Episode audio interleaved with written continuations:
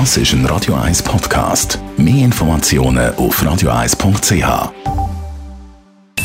Die Morgenkolumne auf Radio 1 präsentiert vom Grand Casino Baden. Grand Casino Baden. Baden im Glück. Guten Morgen, Sandro. Einen wunderschönen guten Morgen, Marc. Ja, Afghanistan ist ein grosses Thema, überall in der Schlagzeile im Moment. Ja, darüber wollte ich heute Morgen reden. Und zwar wollte ich über etwas reden, was man am Radio eigentlich nicht so gut kann. Über ein Foto. Ein Foto, das Sie vermutlich auch gesehen haben. Ein Foto, das gute Chancen hat, das Foto vom Jahr zu werden. Es ist um die Welt gegangen und zeigt das Flugzeug. Genauer, wie sie dieser Maschine C-17 vom Typ Boeing von der amerikanischen Luftwaffe aussieht. Und jetzt wissen Sie wahrscheinlich schon, welches Foto das ich meine. Es zeigt 640 Menschen in einem einzigen Flugzeug. 640 Männer, Frauen, Kinder zusammengepfercht in einer Transportmaschine, wo sonst gerade mal 130 Leute Platz haben. 640 Menschen, die alle am Boden hocken und nur eins wollen, fort aus Kabul. Fort von dem Ort, wo die Taliban schon fast mit links eingenommen haben. Wie ein Dominostein ist eine Stadt nach der anderen in Afghanistan umgekehrt. Die Taliban die sind wieder da und versetzen die Bevölkerung in Angst und Schrecken. So fest, dass einzelne Menschen sogar auf andere Flugzeuge aufspringen, die zur Startbahn rollen, sich als Triebwerk anklammern, im sicheren Wissen, dass sie das gar nicht überleben können.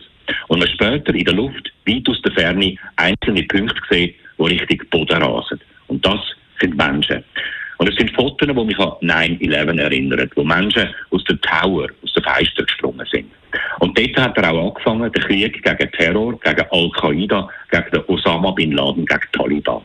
20 Jahre sind seither vergangen.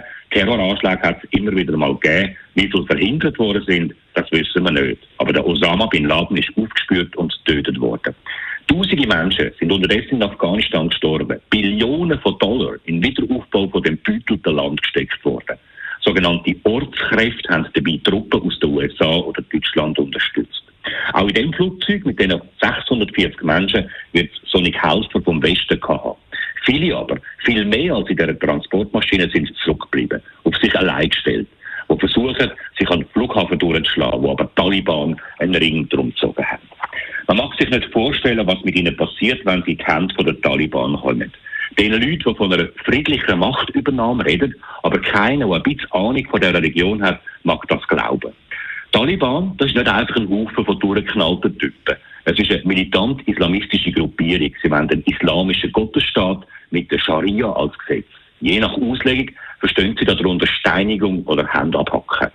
Zugegeben, das ist keine leichte Kost für so einen gemögigen Radiomorgen, aber ich persönlich finde, wir müssen anschauen, auch wenn es weh tut.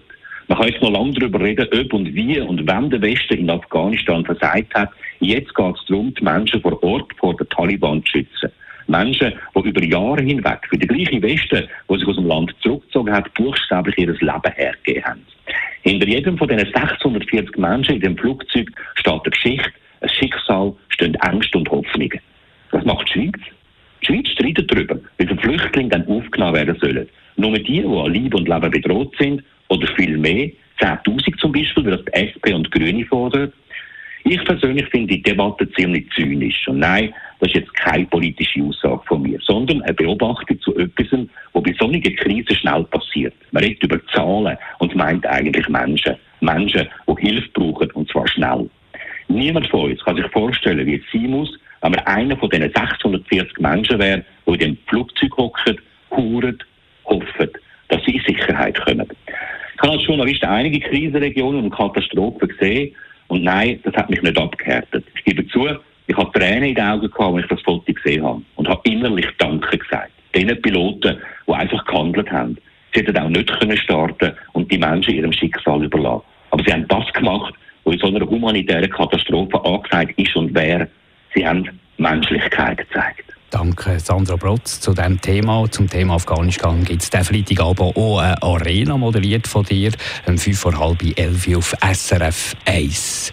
Und die Kolumne von Sandra Brotz kann man nachlesen als Podcast. Die Morgenkolumne auf Radio 1.